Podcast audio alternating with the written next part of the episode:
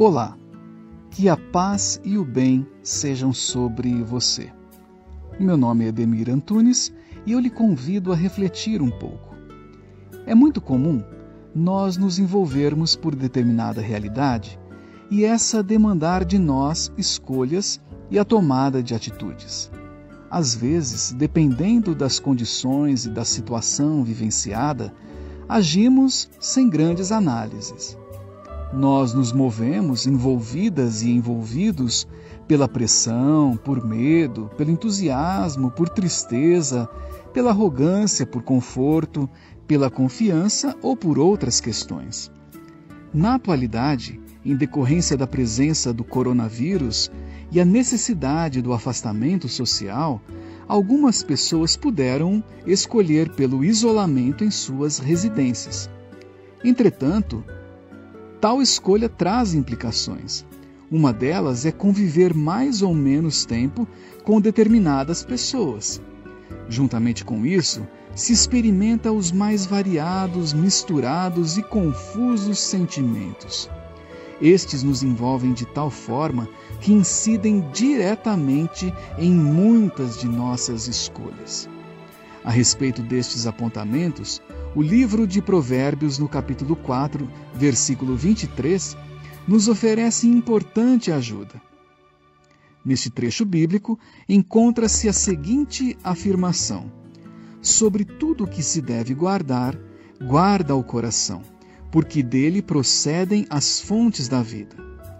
No mundo antigo, o termo coração apontava para o lugar no ser humano em que surgiam e se elaboravam as emoções, os estudos, as análises, os sentimentos, as projeções, os sonhos, as meditações, entre outras coisas.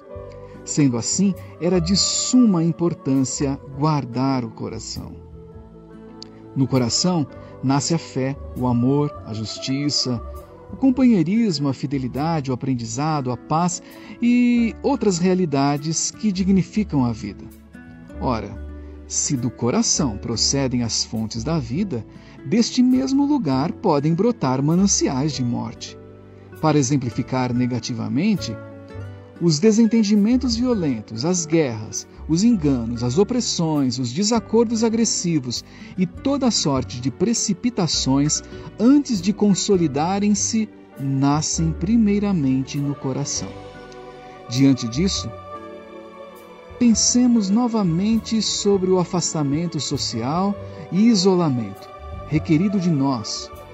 Certamente, nesta atmosfera, os sentimentos afloram, os contextos exigem atitudes e nós precisamos lidar com tudo isso de modo com que do nosso coração nasçam fontes de vida.